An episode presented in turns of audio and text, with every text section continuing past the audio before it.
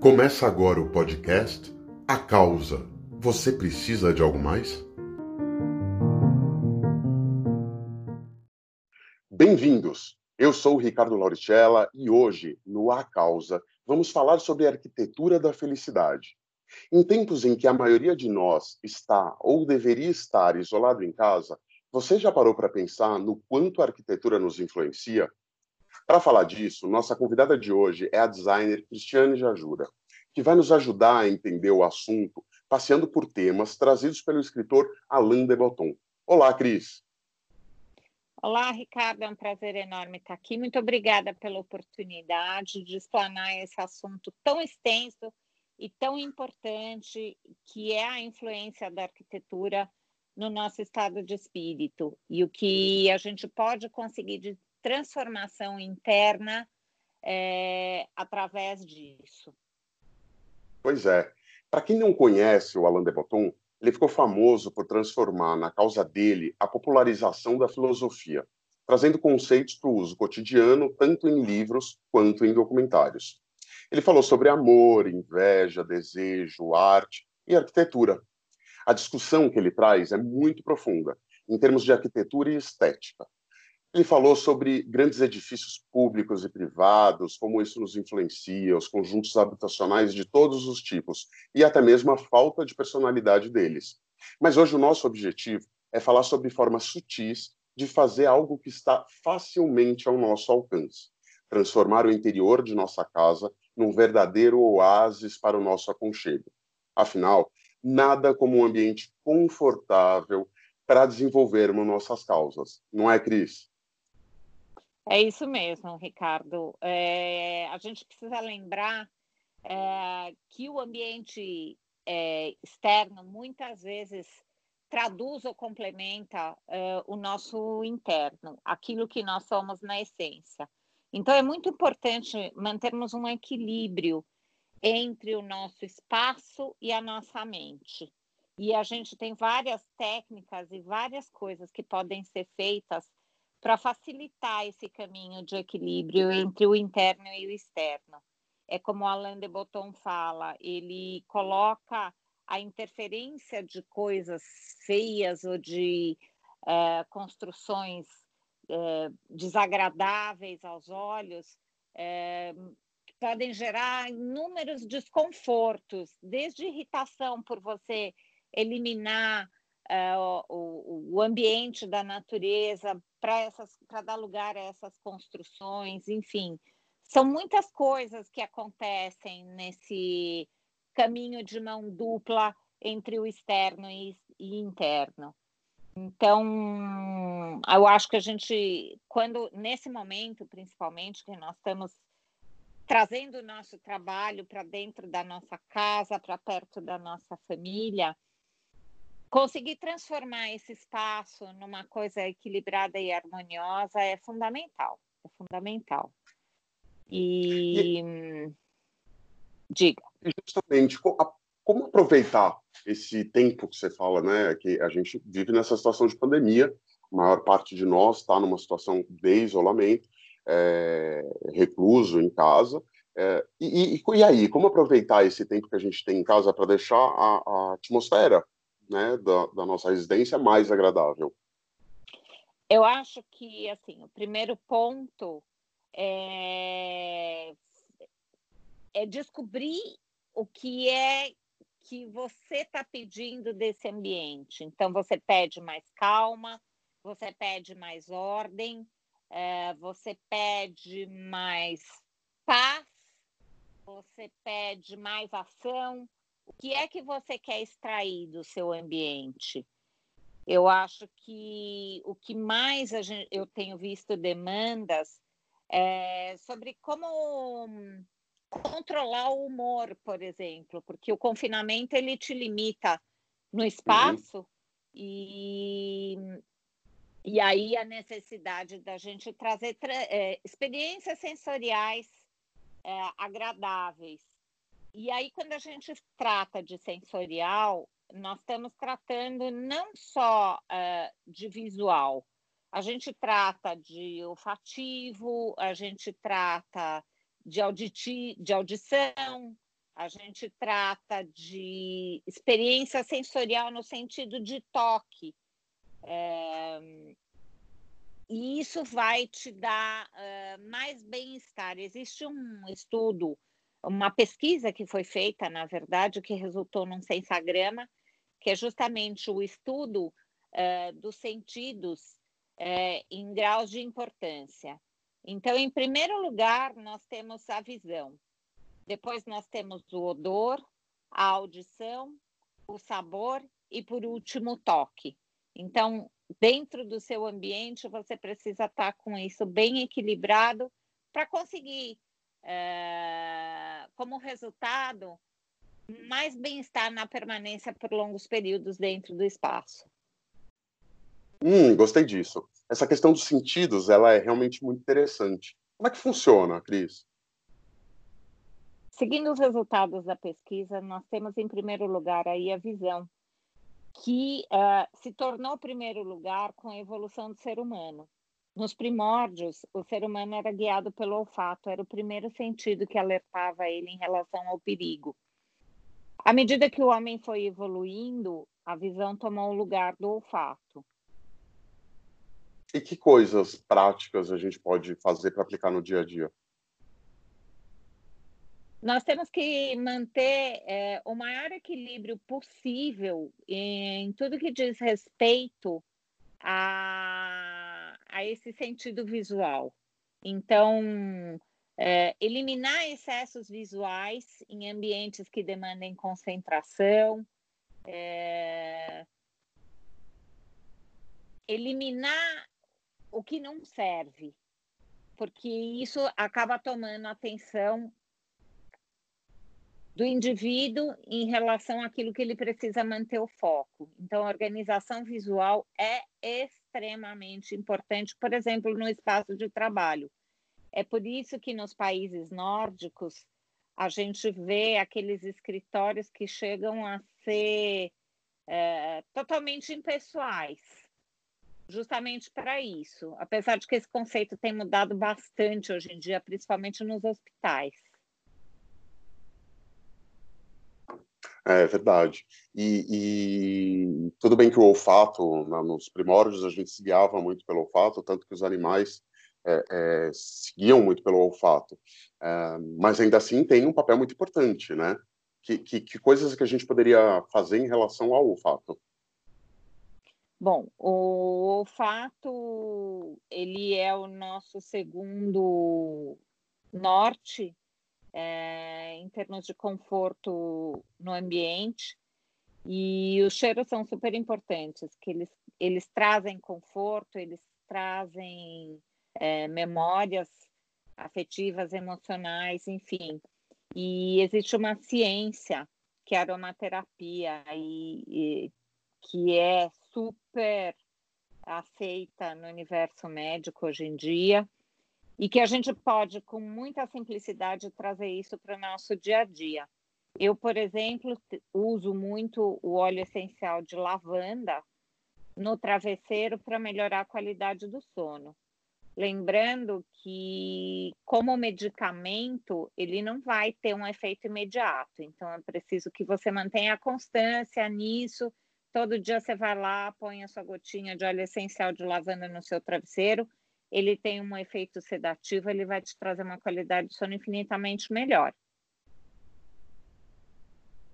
Bom, já que isso é um podcast, como é que fica a audição? A audição está em terceiro lugar aí no nosso ranking. É, eu uso a música para animar ou acalmar o meu estado de espírito. E eu acho que isso vale para todo mundo.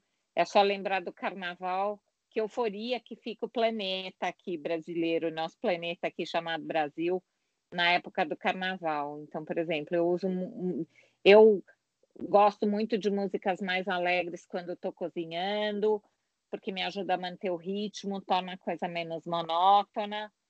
E quando vou dormir, quero uma coisa mais tranquila, uma música para meditar só de sons, só elementos da natureza. Enfim, a música, ela reflete o estado de espírito, que tanto que você está quanto aquele que você precisa. Então, Se você precisa se animar, você põe uma música mais animada. Se você precisa de mais tranquilidade, você baixa a intensidade da frequência da música.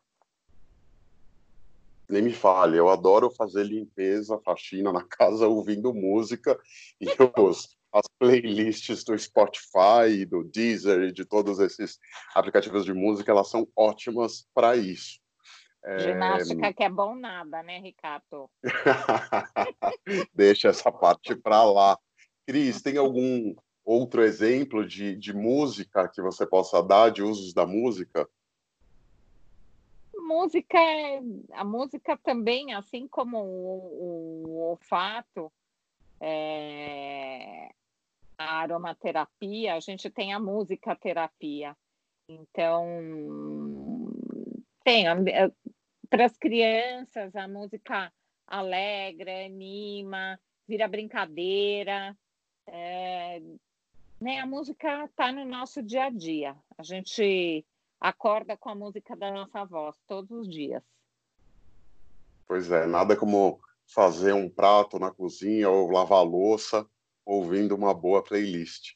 E falando em cozinha, é, o paladar, Cris, como é que fica o paladar?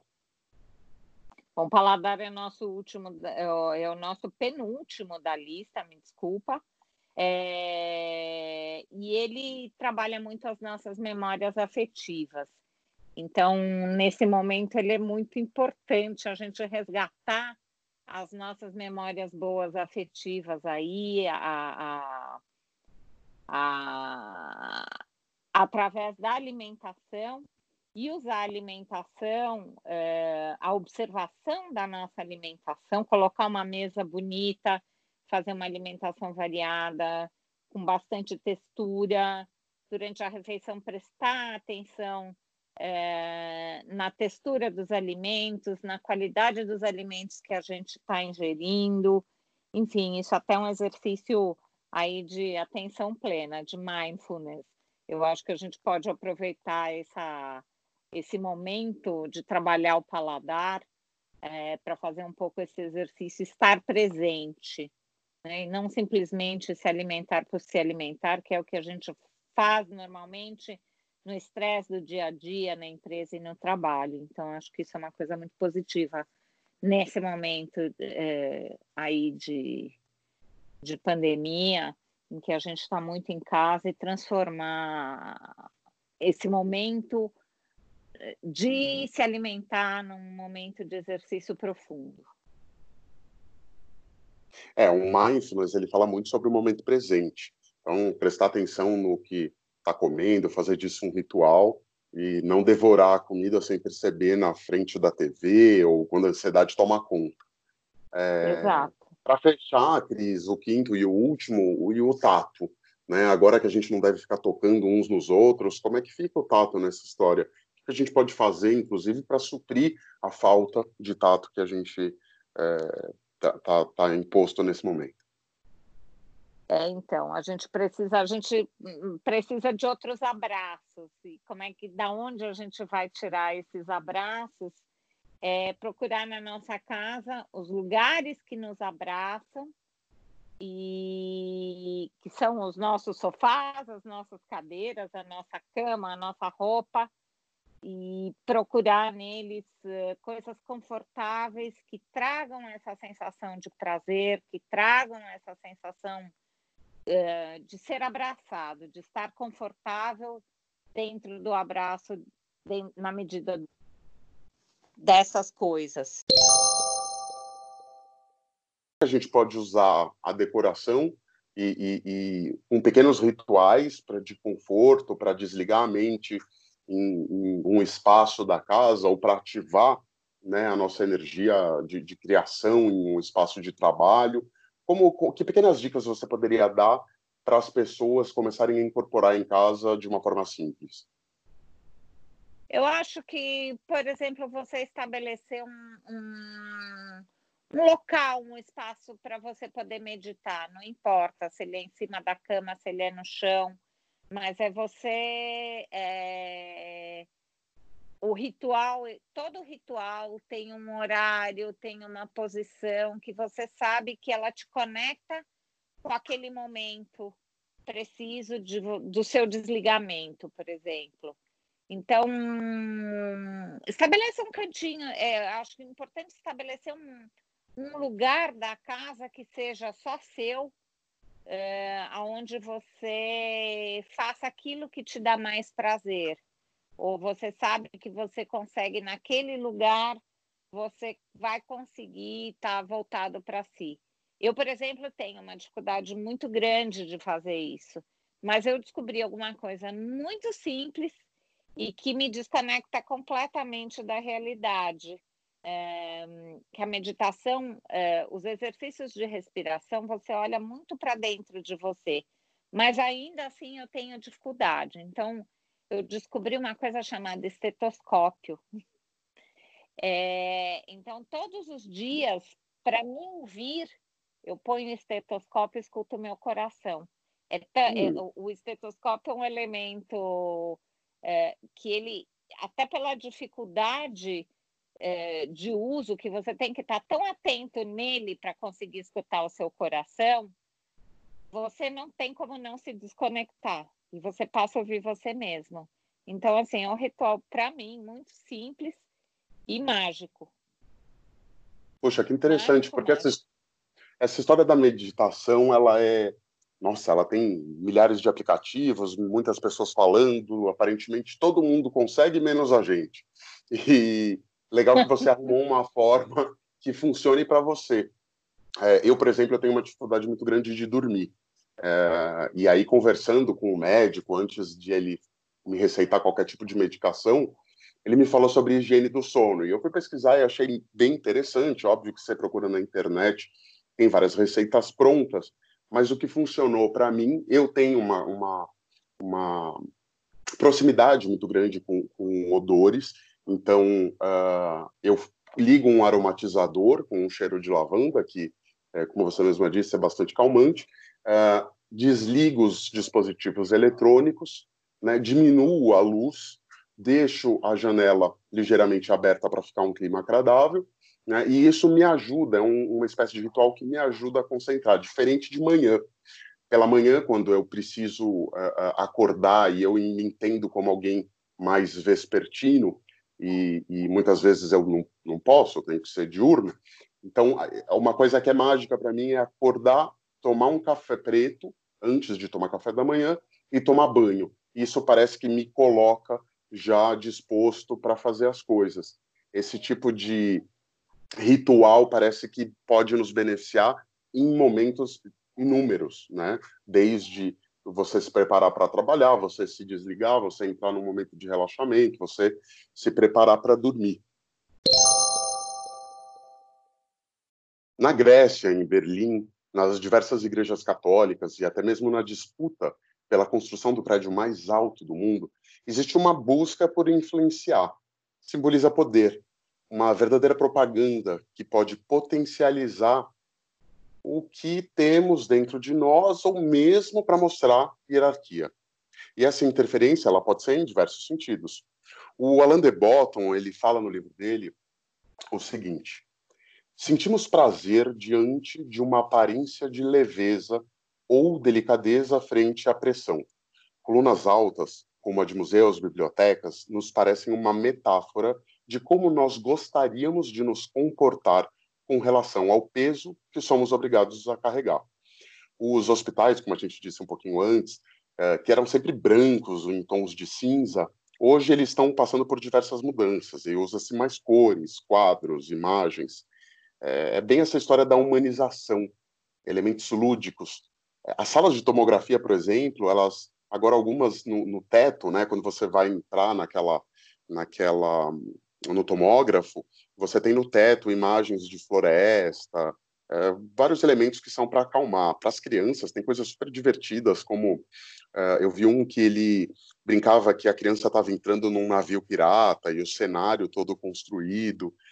Isso é muito bacana. Claro que não é o principal para o atendimento médico, mas ajuda, né?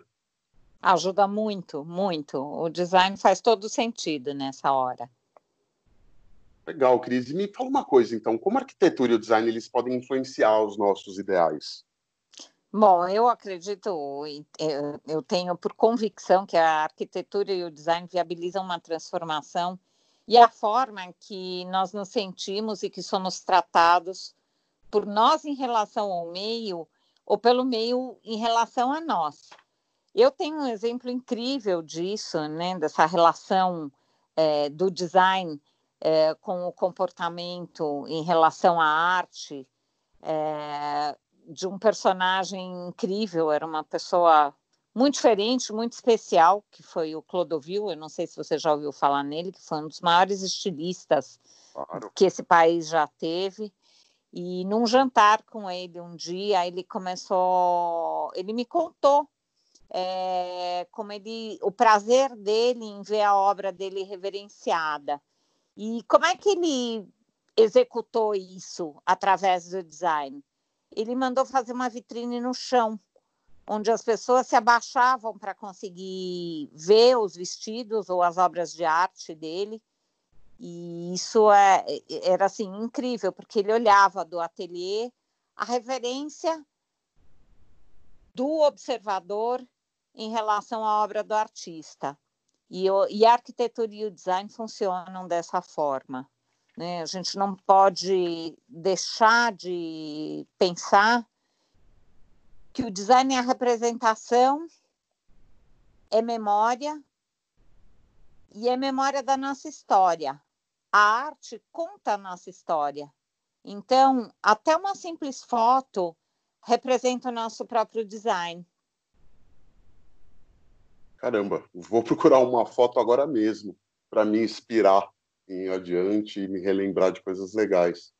Poxa, muito legal, Cris.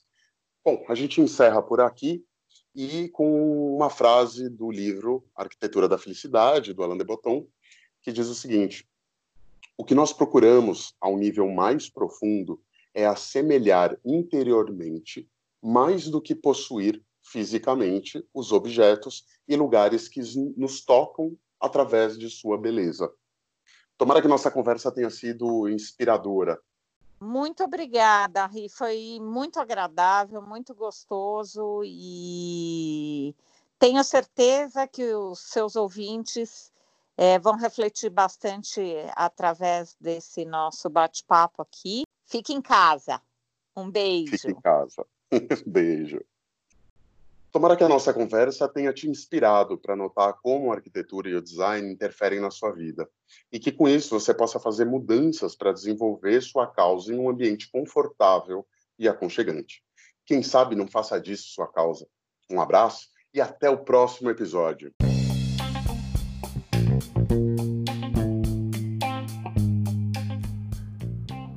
E se você gostou do episódio de hoje, segue o canal se você não encontrou ainda a sua causa, fica tranquilo, a gente vai continuar aqui te ajudando até você achar que mais se pareça com você. Até mais!